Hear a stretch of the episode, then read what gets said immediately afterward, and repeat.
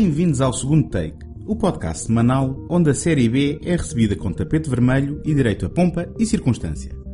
O meu nome é António Araújo e esta semana fui mordido pelo bichinho dos filmes de vampiros da década de 80. Falo de A Noite do Espanto, filme de 1985 de Tom Holland, e Os Rapazes da Noite, produzido por Richard Donner e realizado por Joel Schumacher em 1987.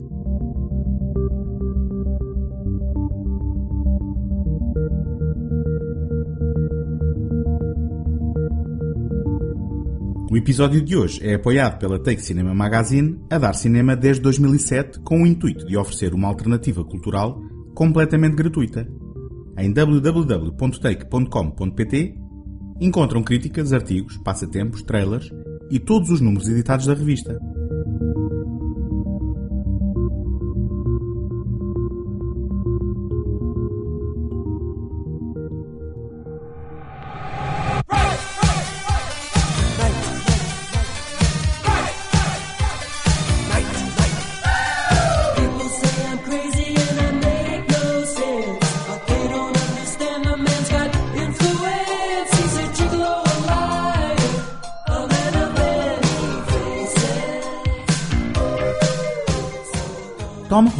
Não será propriamente um dos nomes mais celebrados do cinema de terror norte-americano, mas bastaram dois títulos para deixar a sua marca no género na década de 80. A Noite do Espanto, em 1985, e Chucky, o boneco diabólico, três anos mais tarde. Chucky atingiu níveis maiores de popularidade, muito por culpa do icónico boneco assassino, vocalizado por Brad Dourif. Daria origem a cinco sequelas, até à data, estando mais uma em rodagem neste momento pela mão de Don Mancini, realizador dos dois capítulos anteriores e escritor exclusivo de todos os títulos da saga. Curiosamente, Holland começou a carreira como argumentista. Entre 1982 e 1984, assinou o argumento de títulos como The Beast Within, um filme de terror de exploitation, uma atualização do clássico Sementes de Violência com A Classe de 1984, a desnecessária mas competente sequela do clássico de Alfred Hitchcock com Anthony Perkins, Psycho 2, e finalmente Socorro e Os Heróis Não Têm Idade. Foi a sua desilusão com o resultado final destes dois filmes que instigou Holland a sentar-se na cadeira de realizador no seu projeto seguinte, A Noite do Espanto. Em 1985, os filmes de vampiros não eram propriamente populares.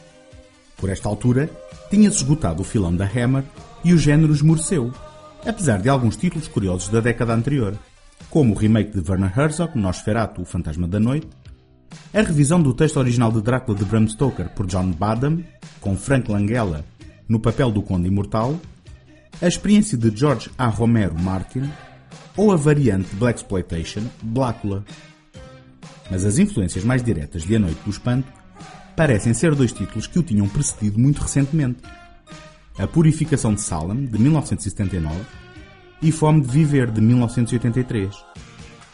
A Purificação de Salem é, na realidade, uma minissérie televisiva onde Toby Hooper adapta de forma bastante eficaz o segundo romance do popular autor Stephen King e que contribuiu com a novidade da introdução do elemento sobrenatural na vivência banal de uma comunidade contemporânea. Fome de Viver é a curiosa estreia na realização do malogrado Tony Scott, que conta no seu elenco com o trio improvável de Catherine Deneuve, David Bowie e Susan Sarandon, numa visão estilizada e profundamente enraizada na estética da década em que foi produzido, do mito vampírico. O triunfo do filme de Holland começa no facto de pegar nestas inspirações modernas e, através de um filme com e para adolescentes, construir uma homenagem sincera aos títulos mais clássicos do género. Se hoje parece algo datado, a culpa é, acima de tudo, do passar dos anos. Ainda assim, não é preciso procurar muito na internet para encontrar fãs fervorosos deste filme, mas duvido que algum deles não tenha visto o filme à data de estreia, ou pouco depois disso, na idade certa, para se deixar impressionar pelos efeitos especiais da altura. Mas olhando para lá da nostalgia, encontramos aqui um genuíno amor ao género e um título que, mesmo não sendo essencial, tem os seus charmes.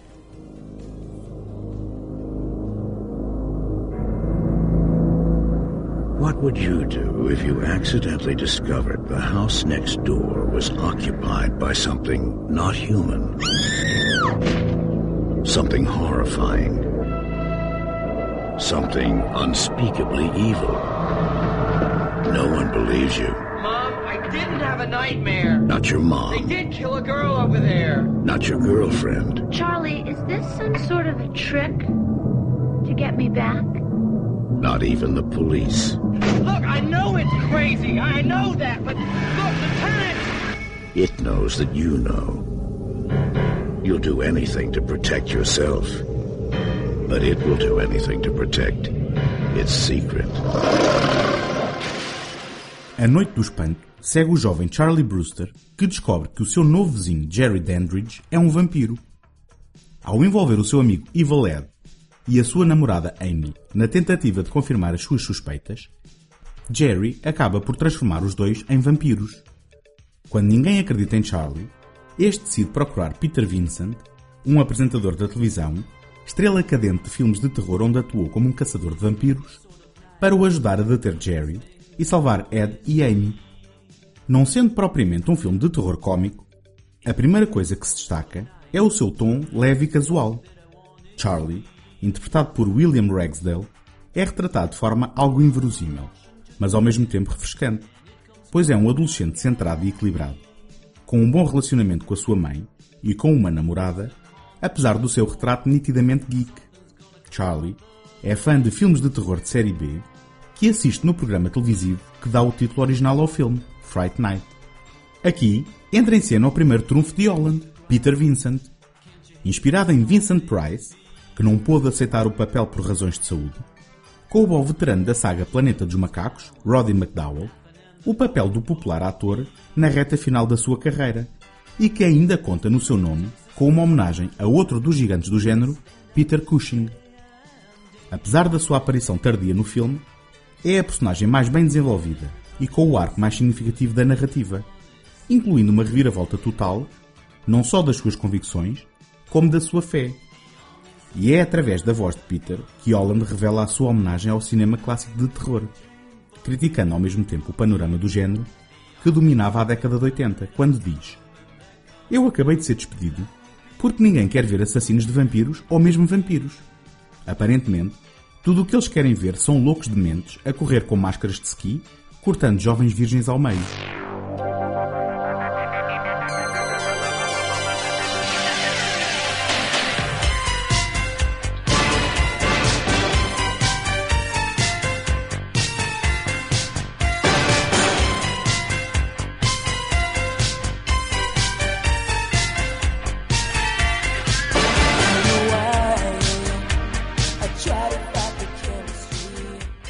Mas a eficácia de A Noite do Espanto assenta em larga medida na interpretação carismática de Chris Sarandon, no papel do vilão no centro da história, Jerry Dandridge. Sarandon, que viria a ser o hilariante Prince Humperdinck em A Princesa Prometida, bem como a voz do icónico Jack Skellington em O Estranho Mundo de Jack, tem na realidade uma tarefa ingrata, pois a sua personagem limita-se a exigir que seja ameaçador e sedutor.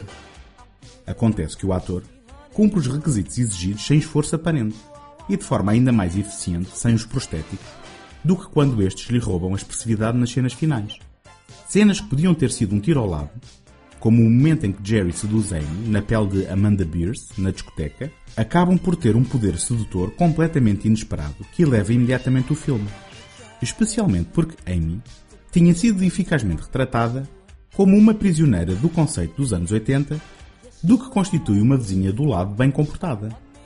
Já Stephen Geoffreys, no papel de Evil Ed, é memorável pelas melhores e pelas piores razões, em função do gosto pessoal de cada um.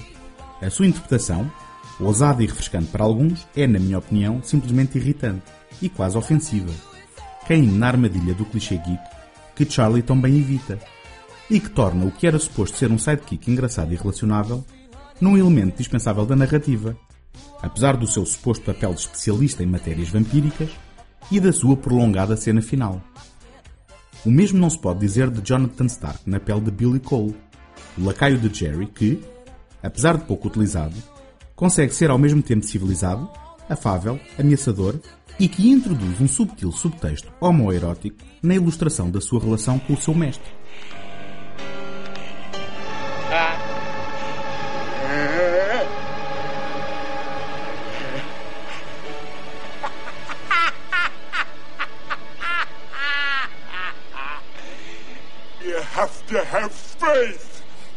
To work, Mr. Vincent. Remember?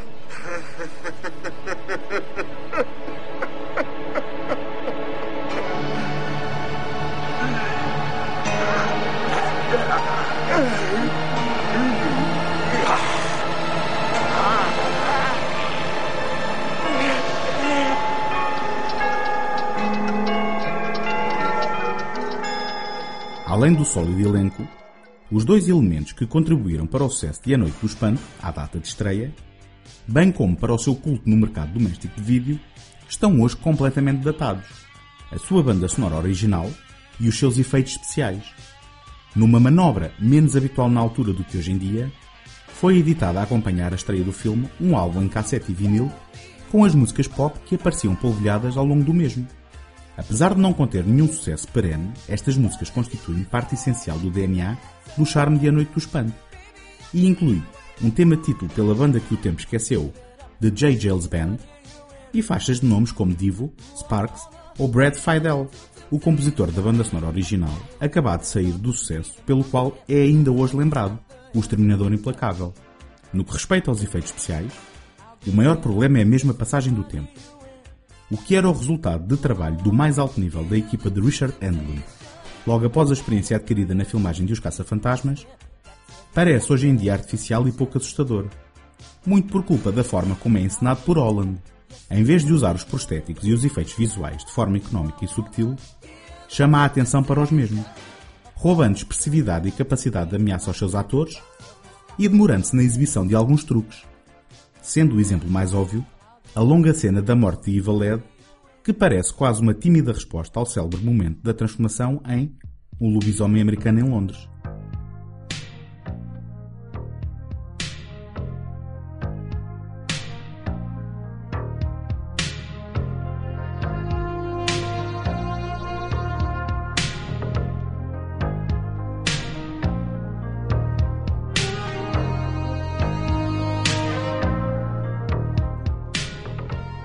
Última instância, o tom de A Noite do Espanto acaba por ser ao mesmo tempo o seu maior trunfo e a sua maior falha. Isto porque, apesar de despretensioso e leve, começa por não ser especialmente cómico e acaba por não ser especialmente assustador. Tirando o efeito nostálgico de quem o terá visto em terra idade, não encontrará o seu lugar em nenhum panteão do género. Mas é, no entanto, um produto genuíno e popular do seu tempo que merece o culto que gerou e que deu origem a uma sequela três anos mais tarde, a um remake em 2011 e ainda inspirou uma série de títulos juvenis posteriores com os temíveis vampiros no centro da ação, dos quais Os Rapazes da Noite será um dos exemplos mais representativos. Give your soul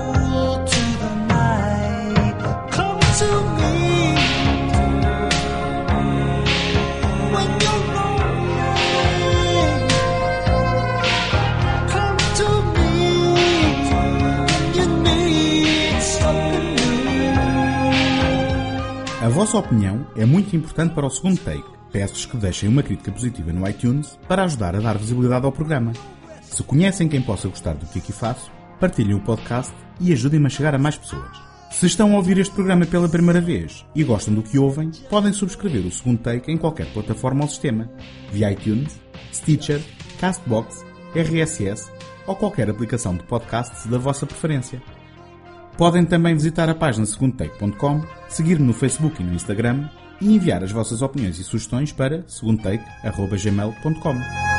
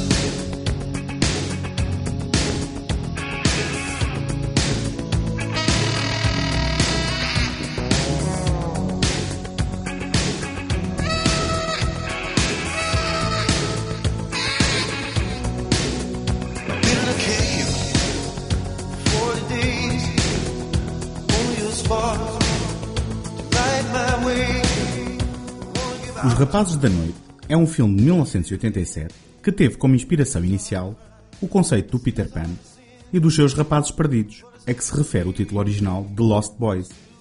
Janice Fisher e James Jeremias estabeleceram o paralelismo do herói do livro de J.M. Barrie com o mito dos vampiros e escreveram uma primeira versão do argumento protagonizada por escuteiros de 8 anos de idade e vampiros ao estilo dos Goonies, em idades entre o quinto e o sexto ano de escolaridade. Curiosamente, este projeto nasceu pelas mãos de Richard Donner, o realizador dos Goonies. Mas devido a atrasos na produção, Donner optou pela realização de Arma Mortífera.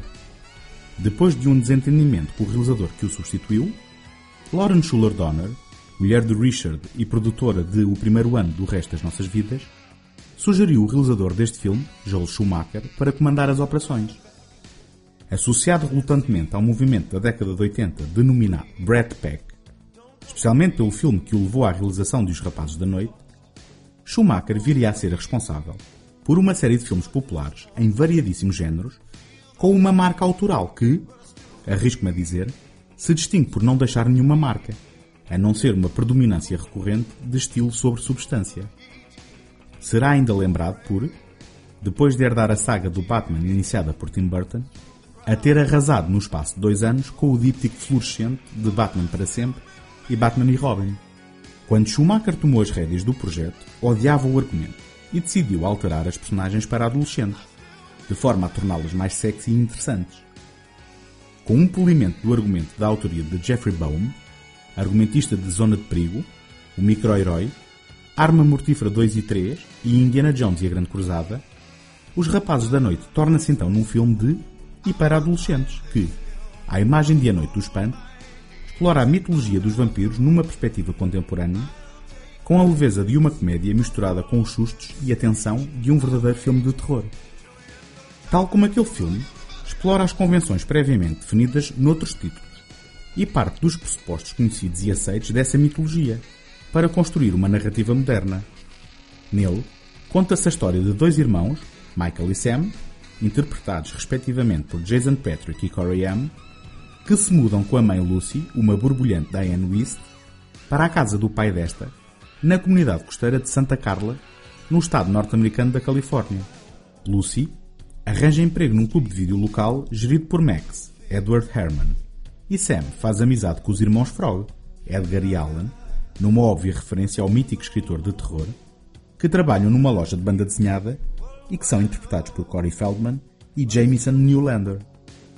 Entretanto, Michael fica fascinado por Star, a proto-femme fatal adolescente Jamie Gertz, mas esta está envolvida com David, um Kiefer Sutherland maior que a vida, claramente a enterrar os dentes na oportunidade de destilar charme e ameaça no papel do líder de um gangue de vampiros pouco discreto.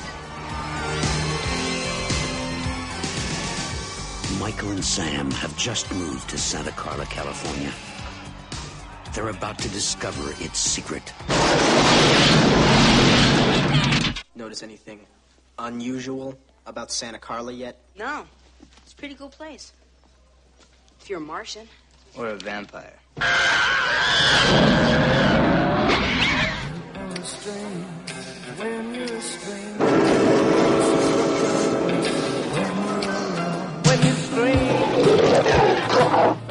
where are you? The flying nun? I'm your brother, Sammy. Help me! What's happening to me, Star? Get yourself a good sharp steak. Drive it right through his heart. You're a vampire, Michael. My own brother, a damn blood-sucking vampire. Oh, you wait till Mom finds out, buddy. When a vampire buys it, it's never a pretty sight. Michael, they're coming! Oh, shit! Ao contrário de A Noite do Espanto, que nunca tinha visto, vi os rapazes da noite muitas vezes em tenra idade. Há inclusivamente uma série de linhas de diálogo que sei de cor e que recito numa reação pavloviana à conta de uma cassete de áudio onde compilei na altura um conjunto de músicas de genéricos finais e diálogos de diferentes filmes, incluindo, além deste, A Guerra das Estrelas, Os Salteadores da Arca Perdida, Comando, Academia de Polícia 3, entre outros, e que ouvi, vezes sem conta, numa tentativa de prolongar a magia da sétima arte quando estava longe de um ecrã, grande ou pequeno. Mas ao revê-lo agora, tornam-se imediatamente óbvias uma série de limitações que fazem desequilibrar a balança da memória, a começar no conceito de cool em 1987. Ou será que mesmo nesse ano, esta produção de uma major de Hollywood refletia a sua própria ideia do que o público jovem gostava, completamente divorciada da realidade desse mesmo público? Por certo, que concertos de saxofonistas gingões e musculados em tronco nu oleado nunca tiveram tanto sucesso como o que é aqui retratado. E será que os sucessivos desastres que cobriam o corpo de Sam e a que algum responsável pelos figurinos chamou de roupa, alguma vez foram usados fora de um videoclipe de Vanilla Ice? E onde foram buscar a ideia que a introdução ideal para um bando de sanguinários assassinos é constituída por um passeio ameaçador dos mesmos pelo meio de um carrossel de divertidas e alhadas crianças? Ou que ser rebelde se traduz em cruzar o visual de uma banda de punk com uma banda de air metal e de rir de tudo e de nada, soltando constantes assoadas? Se calhar, estou a ser exigente demais porque lembro dos rapazes da noite com afeição. Mas a verdade é que a sua ambição narrativa é traída pela inexistência de caracterização das personagens e, convenhamos, de alguma lógica interna nas muitas relações que se estabelecem. Quem é Michael? O que procura? O que o motiva a alinhar com um grupo de óbvios delinquentes, além do apaziguamento do desequilíbrio hormonal provocado por Star? E o que é que David vê nele, além de um casaco de cabedal, para o tentar recrutar imediatamente? Se Star é uma companheira relutante de David, por que desfruta tão descontraídamente do concerto na praia? E porquê que os irmãos Frog se interessam imediatamente por Sam? Será que revelam o segredo dos vampiros a todos os estranhos que entram na sua loja? Enfim, já me perdi novamente numa série de questões que partilham, no final de contas, a mesma resposta. Tudo acontece porque é o que está escrito no argumento que tem de acontecer. Talvez ser adolescente seja a condição necessária para se apreciar o filme. Mas eu prefiro os meus filmes com personagens vividas, interessantes, com falhas, virtudes e, acima de tudo, vontades e motivações. Feeding time. Come and get it, boys. Good. Chinese. Good choice. Over here, bud. Yes, first. You don't like rice? Tell me, Michael. How could a billion Chinese people be wrong? Come on.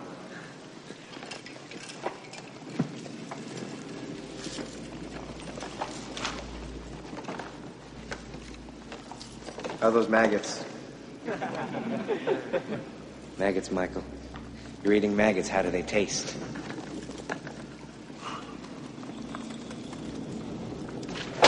Leave him alone.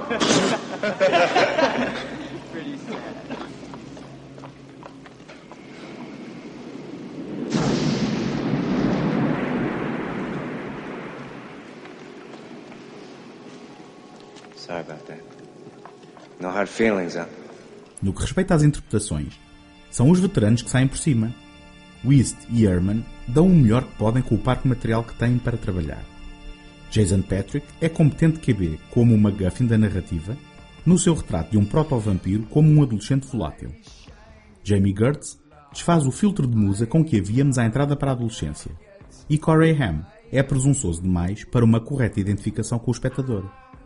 Kiefer Sutherland, como já referi, abre o livro na companhia dos seus acólitos praticamente mudos, incluindo o estimado e desperdiçado Alex Winter, mais conhecido como o Bill da fantástica aventura de Bill e Ted.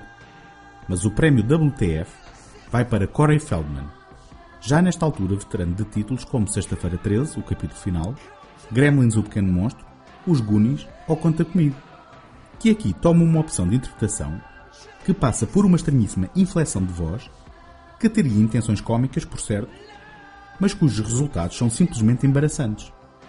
Os Rapazes da Noite também teve direito a uma compilação das suas músicas num álbum editado em vinil e cassete. Além de uma faixa do compositor do filme Thomas Newman, conta ainda com duas contribuições dos Inexex, no pico da sua popularidade, com uma versão de Roger Daltrey para Don't Let the Sun Come Down on Me e com o tema principal interpretado por Gerard McMahon, Cry Little Sister, que será certamente reconhecida à chegada ao refrão por quem tenha visto o filme, mesmo que dele não se lembre. Mas ainda mais memorável é a versão de People Are Strange pelos Echo and the Bunnymen, e que terá constituído, estou certo disso, o meu primeiro contato com os The Doors de Jim Morrison, se bem que de forma indireta. Strange when you're a stranger. Faces look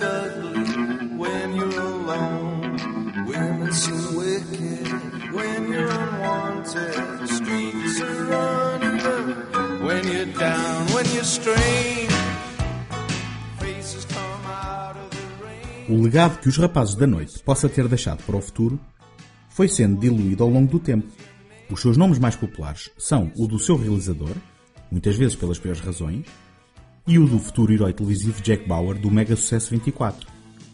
Jason Patrick teve a infelicidade de afundar a sua carreira em Speed 2 Perigo a Bordo. Jamie Gertz pode ser encontrado hoje em dia no purgatório da sitcom americana de gargalhadas enlatadas. Corey Feldman e Corey Haim colaboraram numa série de filmes menores, como As Ilhas ao Volante ou Uma Garota de Sonho, ganhando o par a alcunha de The Two Coreys. Em 2008, contracenaram na sequela de Os Rapazes da Noite direta para DVD Lost Boys The Tribe, e que foi seguido pelo lançamento em 2010, novamente diretamente em DVD, Lost Boys The Thirst, contando novamente com Feldman. Infelizmente, nesse mesmo ano, Corey Haim, que batalhou durante anos contra o vício das drogas, morreu de pneumonia. Apesar destas sequelas menores e do prazo de validade de mais este produto da década de 80, os rapazes da noite ajudaram a prolongar o mito do vampiro quando estes não estavam na moda. Não eram românticos, não eram perseguidos pela Buffy, não eram sexy, nem tão pouco brilhavam como diamantes à luz do dia.